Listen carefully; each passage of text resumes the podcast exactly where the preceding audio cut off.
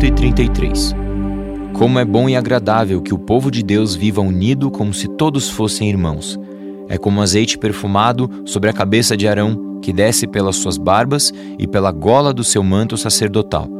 É como orvalho do monte Hermon, que cai sobre os montes de Sião, pois é em Sião que o Senhor Deus dá a sua bênção, a vida para sempre. Jeremias capítulo 29 eu escrevi uma carta aos judeus que Nabucodonosor havia levado como prisioneiros de Jerusalém para a Babilônia. Autoridades, sacerdotes, profetas e todo o povo. Isso aconteceu depois de terem saído de Jerusalém o rei Joaquim, a sua mãe, os oficiais do palácio, as autoridades de Judá e de Jerusalém, os carpinteiros e os outros operários especializados. O rei Zedequias de Judá mandou que Elasa, filho de Zafã, e Gemarias, filho de Uquias, levassem a carta ao rei Nabucodonosor, da Babilônia. Ela dizia: O Senhor Todo-Poderoso, o Deus de Israel, diz o seguinte a todos os judeus que ele deixou Nabucodonosor levar como prisioneiros de Jerusalém para a Babilônia. Construam casas e morem nelas. Plantem árvores frutíferas e comam as suas frutas. Casem e tenham filhos. E que os filhos casem e também tenham filhos vocês devem aumentar em número e não diminuir. Trabalhem para o bem da cidade para onde eu os mandei como prisioneiros. Orem a mim pedindo em favor dela, pois se ela estiver bem, vocês também estarão. Eu, o Senhor Todo-Poderoso, o Deus de Israel, os estou avisando para que não se deixem enganar pelos profetas que vivem no meio de vocês, nem por aqueles que dizem que podem adivinhar o futuro. Não deem atenção aos sonhos deles. Eles dizem mentiras em meu nome. Eu não os enviei eu, o Senhor, estou falando. O Senhor Deus diz ainda: Quando os setenta anos da Babilônia passarem, eu mostrarei que me interesso por vocês e cumprirei a minha promessa de trazê-los de volta à pátria. Só eu conheço os planos que tenho para vocês: prosperidade e não desgraça, e um futuro cheio de esperança. Sou eu, o Senhor, quem está falando. Então vocês vão me chamar e orar a mim, e eu responderei. Vocês vão me procurar e me achar, pois vão me procurar com todo o coração. Sim, eu afirmo que vocês me encontrarão e que eu os levarei de volta à pátria. Eu os ajuntarei de todos os países e de todos os lugares por onde os espalhei, e levarei vocês de volta à terra de onde os tirei e levei como prisioneiros. Eu, o Senhor, estou falando. Vocês dizem que o Senhor lhes deu profetas aí na Babilônia. Prestem atenção no que ele diz a respeito do rei que ocupa o trono de Davi e a respeito dos moradores de Jerusalém, isso é, dos parentes que não foram levados com vocês como prisioneiros.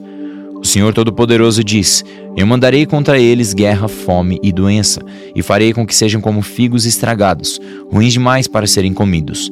Eu os perseguirei com guerra, fome e doença, e as nações do mundo ficarão horrorizadas com o que virem. Em todos os lugares para onde eu os espalhar, as pessoas ficarão chocadas e horrorizadas com o que aconteceu com eles. Zombarão deles e usarão o seu nome para rogar pragas. Isso acontecerá porque não obedeceram à mensagem que eu sempre lhes enviei por meio dos meus servos, os profetas. Eles não quiseram me ouvir, mas agora todos vocês que eu deixei o rei da Babilônia levar de Jerusalém como prisioneiros, escutem o que eu, o Senhor, estou dizendo. O Senhor Todo-Poderoso, Deus de Israel, falou contra Acabe, filho de Colaías, e contra Zedequias, filho de Mazéias, que estão usando o nome de Deus para anunciar mentiras. Deus disse que os entregará nas mãos do rei Nabucodonosor da Babilônia, e que este os mandará matar diante dos olhos de vocês. Quando aqueles que foram levados como prisioneiros de Jerusalém para a Babilônia quiserem amaldiçoar alguém, vão dizer assim: que o Senhor Deus faça com você o que fez com Zedequias e Acabe, que foram assados vivos por ordem do rei da Babilônia. E isso acontecerá com Zedequias e Acabe, porque a sua conduta foi vergonhosa, cometeram adultério e, contra a vontade de Deus, contaram mentiras em seu nome. Deus sabe o que fizeram e é testemunha contra eles. O Senhor falou. O Senhor Todo-Poderoso, Deus de Israel, me mandou dizer o seguinte a Semaías, da cidade de Neelão, você enviou cartas em seu próprio nome a todo o povo de Jerusalém, a Sofonias, filho do sacerdote Maséias, e a todos os outros sacerdotes. Nessas cartas, você dizia a Sofonias: O Senhor Deus o fez sacerdote em lugar de joiada, e agora você é o chefe do serviço do templo. É seu dever mandar prender qualquer louco que quiser passar por profeta e pôr uma coleira de ferro no pescoço dele. Então, por que é que você não repreendeu Jeremias, da cidade de Anatote, que tem bancado o profeta no meio do povo?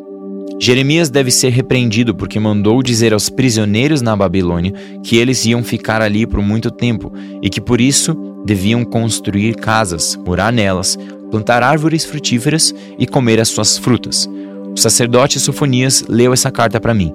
Então o Senhor Deus me ordenou que mandasse a todos os prisioneiros na Babilônia a seguinte mensagem a respeito de Semaías: Eu, Senhor, castigarei Semaías e todos os seus descendentes. Eu não o enviei, mas ele falou com vocês como se fosse profeta e fez com que acreditassem em mentiras. Por isso, ele não terá descendentes no meio de vocês. Ele procurou levar o povo a se revoltar contra mim, e por isso não viverá para ver as boas coisas que eu farei pelo meu povo. Eu, Senhor, falei. Jeremias capítulo 30 O Senhor, o Deus de Israel, me disse o seguinte: Jeremias, escreva num livro tudo o que eu lhe falei, pois está chegando a hora de eu fazer voltar o meu povo tanto Israel como Judá. Vou trazê-los de volta para a terra que dei aos, seus antepassados, e eles serão donos dela novamente. Eu, o Senhor, falei. O Senhor Deus diz o seguinte a respeito de Israel e de Judá: Ouvi um grito de terror, grito de medo e não de paz. Parem e pensem: será que um homem pode dar à luz uma criança? Então, porque vejo todos esses homens com as mãos na barriga, como uma mulher que está com dores de parto? Porque estão todos tão pálidos? Está chegando um dia horrível. Nenhum outro dia pode ser comparado com ele. Para os descendentes de Jacó será um tempo de aflição, mas eles serão salvos dela. O Senhor Todo-Poderoso diz: Quando esse dia chegar, eu quebrarei a canga que está no pescoço deles e arrancarei as suas correntes. Então eles não serão mais escravos de estrangeiros. Pelo contrário, servirão a mim, o Senhor seu Deus, e também ao descendente de Davi, que eu lhes darei como rei. Descendentes do meu servo Jacó, não tenham medo. Povo de Israel, não fique assustado. Eu os libertarei dessa terra distante, da terra onde vocês são prisioneiros. Os descendentes de Jacó voltarão e viverão em paz, viverão em segurança, e ninguém fará com que fiquem com medo. Sou eu, o Senhor, quem está falando. Estarei com vocês para salvá-los. Acabarei com todas as nações por onde os espalhei, mas vocês não serão destruídos. Vocês não ficarão sem castigo, mas quando eu os castigar, não serei duro demais. Eu, o Senhor, estou falando. O Senhor diz à cidade de Jerusalém: O mal deste povo não tem cura, e as suas feridas não saram. Não existe ninguém para cuidar de você. Não há remédio para suas feridas, não há esperança de cura. Todos os seus amantes a esqueceram e não lhe dão confiança. Eu a ataquei como se você fosse um inimigo. O seu castigo tem sido duro porque os seus pecados são muitos e a sua maldade é grande. Não se queixe mais por causa dos seus ferimentos, pois eles não têm cura. Eu a castigarei assim, porque os seus pecados são muitos e a sua maldade é grande. Mas agora todos os que a destruíram serão destruídos, e todos os seus inimigos serão levados como prisioneiros. Todos os que a perseguiram serão perseguidos, e todos os que assaltaram serão assaltados. Seus inimigos dizem: Sião é desprezada, ninguém se importa com ela. Mas eu lhe darei saúde novamente e curarei as suas feridas. Eu, Senhor, estou falando. O Senhor diz: Eu trarei os descendentes de Jacó de volta para sua terra, e terei misericórdia de cada família. Jerusalém será construída de novo, e no palácio morará gente outra vez.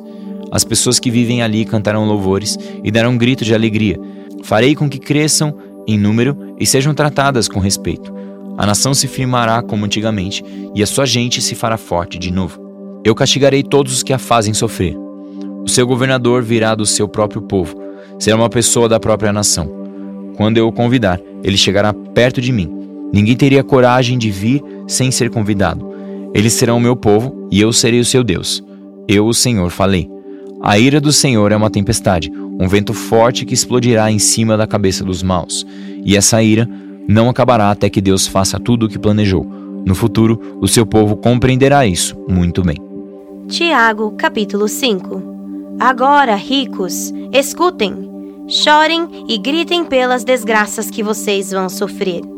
As suas riquezas estão podres, e as suas roupas finas estão comidas pelas traças. O seu ouro e a sua prata estão cobertos de ferrugem. E essa ferrugem será testemunha contra vocês, e, como fogo, comerá o corpo de vocês. Nestes últimos tempos, vocês têm amontoado riquezas e não têm pago os salários das pessoas que trabalham nos seus campos. Escutem as suas reclamações. Os gritos dos que trabalham nas colheitas têm chegado até os ouvidos de Deus, o Senhor Todo-Poderoso. Vocês têm tido uma vida de luxo e prazeres aqui na terra e estão gordos como gado pronto para o matadouro. Vocês têm condenado e matado os inocentes, e eles não podem fazer nada contra vocês. Por isso, irmãos, tenham paciência até que o Senhor venha. Vejam como o lavrador espera com paciência que a sua terra dê colheitas preciosas. Ele espera pacientemente pelas chuvas do outono e da primavera. Vocês também precisam ter paciência. Não desanimem, pois o Senhor virá logo. Irmãos, não se queixem uns dos outros, para não serem julgados por Deus. O juiz está perto, pronto para vir. Lembrem dos profetas que falaram em nome do Senhor e os tomem como exemplo de paciência nos momentos de sofrimento.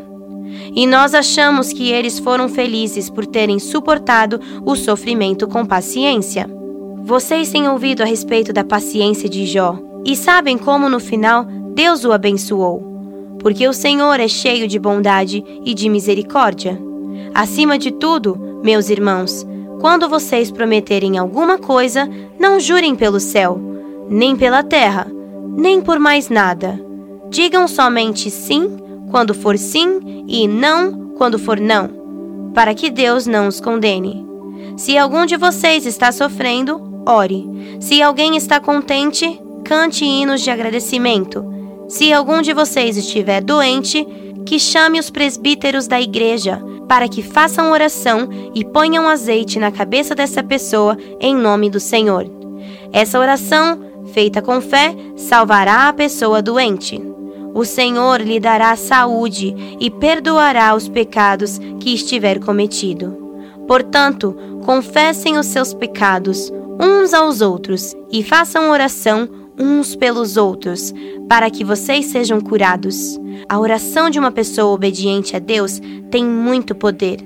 O profeta Elias era um ser humano como nós. Ele orou com fervor para que não chovesse, e durante três anos e meio não choveu sobre a terra. Depois orou outra vez, e então choveu, e a terra deu a sua colheita. Meus irmãos, se algum de vocês se desviar da verdade, e o outro o fizer voltar para o bom caminho, lembrem disso. Quem fizer um pecador voltar do seu mau caminho, salvará da morte esse pecador e fará com que muitos pecados sejam perdoados.